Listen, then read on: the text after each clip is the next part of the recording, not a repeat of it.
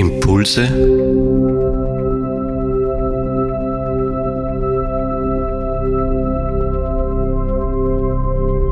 aus der Pfarrgemeinde Hallstatt Obertraum.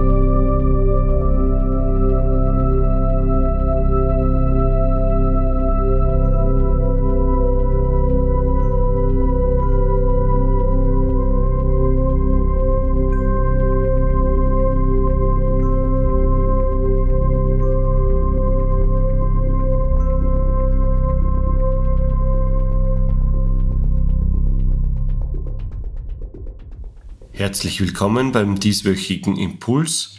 Wir setzen heute fort mit dem zweiten Teil von Paulus. Ja, 32, dann ist eine lange Zeit von den 17 Jahren, von denen ich sprach, wo er dann eigentlich erst wieder öffentlich wirksam wird. Dann kann man wohl die erste Missionsreise ansiedeln nach Kleinasien oder die heutige Türkei. Er kehrt zurück, nach Antiochia, wo er eigentlich seinen Ausgangspunkt genommen hat.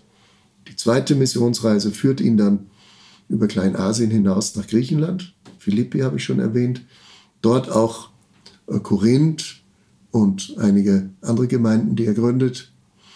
Er kehrt zurück und dann kommt noch eine dritte Missionsreise und schließlich wird er in Jerusalem verhaftet.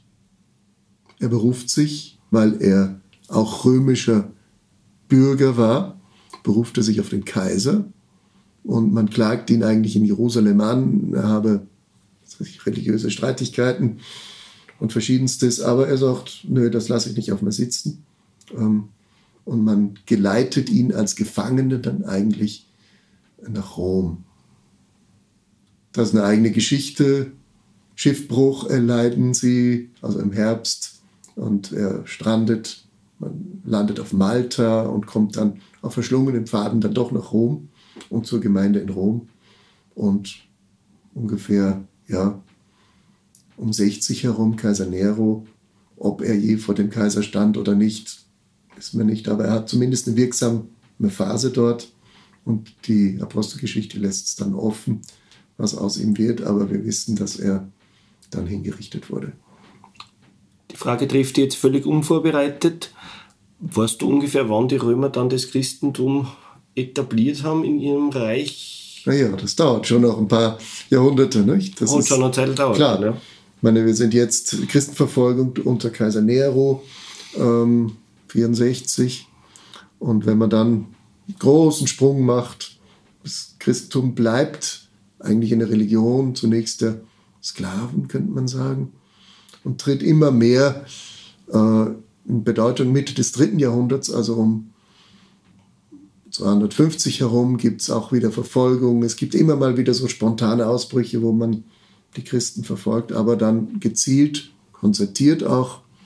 Und die Wende ist eigentlich erst dann unter Kaiser Konstantin, sagen wir mal ab 312.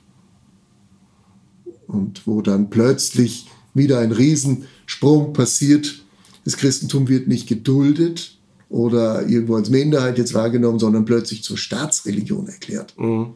Was ja völlig absurd eigentlich ist. Ja, weil es war eine Minderheitenregierung, die, äh, Regierung sage ich, Minderheitenreligion, die ja zum großen Teil natürlich aus der jüdischen Bevölkerung oder aus der, aus der, aus der jüdisch-gläubigen Bevölkerung käme ist. Das ist ja, das sind ja lauter Abtrünnige gewesen. Ja, ja, ja, da muss man jetzt aufpassen, das waren schon lange nicht mehr Juden, sondern es waren Heidenchristen.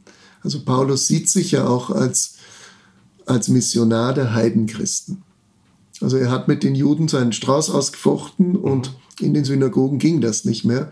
Und es gab aber in den Synagogen eine bestimmte Gruppierung, die eigentlich den jüdischen Glauben nachfolgten, die sogenannten Gottesfürchtigen, die waren aber nicht beschnitten. Das heißt, die hatten keine Rechte mhm. und hatten deswegen auch natürlich nicht die gleichen Pflichten, die ein Jude einzuhalten hat, ein orthodoxer Jude heute noch.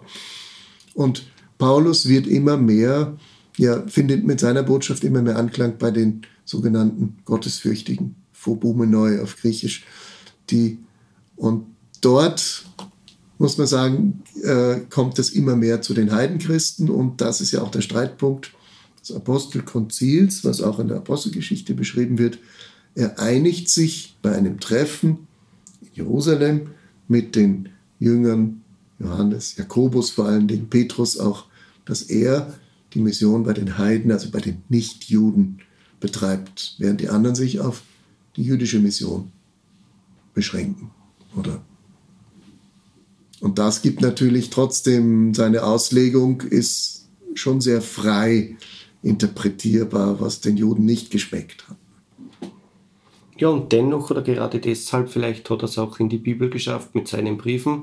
Naja, die Bibel äh, im Neuen Testament, man hat natürlich später dann, weil er so rastlos herumgereist ist, alle Fragmente und Briefe gesammelt und später dann zu diesem Corpus Paulinum, diesem Sammel, das Sammelband seiner Briefe zusammengefasst. Davon müssen wir aber auch ausgehen, dass nicht alle Briefe von ihm sind, sondern auch Schüler oder von ihm später auch noch Briefe in seinem Namen geschrieben haben. In seiner Tradition. Genau, ja. genau. Das ist nicht äh, Raub seines geistigen Gutes, sondern ja. das ist in der Tradition. Nicht? Also man geht heute davon aus, dass sieben Briefe, die in der Bibel stehen, von ihm sind und sechs weitere von seinen Schülern oder späteren Nachfolgern geschrieben wurden.